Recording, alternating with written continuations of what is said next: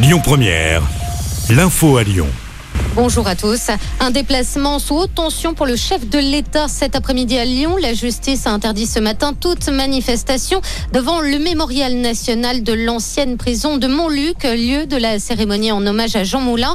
Emmanuel Macron a ravivé ce matin la flamme de la tombe du soldat inconnu lors de la traditionnelle cérémonie de la victoire du 8 mai 45 sous l'Arc de Triomphe à Paris.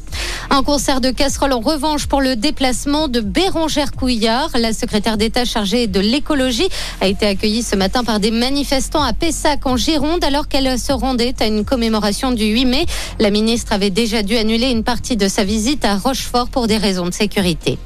La Russie sera vaincue de la même manière que le nazisme l'a été en 1945. Les mots du président ukrainien Volodymyr Zelensky à l'occasion du 8 mai. L'Ukraine devrait renoncer à toute commémoration de la victoire sur l'Allemagne nazie le 9 mai, conformément à la tradition soviétique et russe. Elle célébrera désormais ce jour le 8 mai avec le monde libre, selon Volodymyr Zelensky.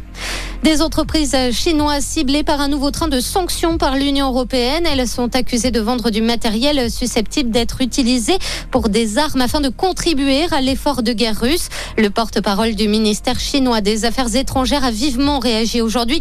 Il exhorte l'UE à éviter de s'engager sur la mauvaise voie, sinon elle prendrait des mesures fermes afin de protéger ses droits et ses intérêts. C'est une véritable surprise. Jean-Michel Aulas a quitté son poste de PDG de l'Olympique lyonnais après 36 ans à sa tête. Il devait pourtant rester le président exécutif pour trois ans, mais des divergences seraient apparues avec l'équipe du millionnaire américain John Textor, qui a racheté le club rhodanien en décembre dernier. Et puis Lionel Messi serait en passe de quitter le PSG. Selon la presse espagnole, la Pulga aurait accepté la proposition d'Al Hilal, un club saoudien. Voilà pour l'actualité. Très belle journée à tous.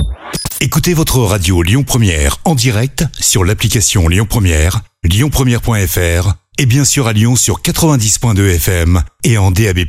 Lyon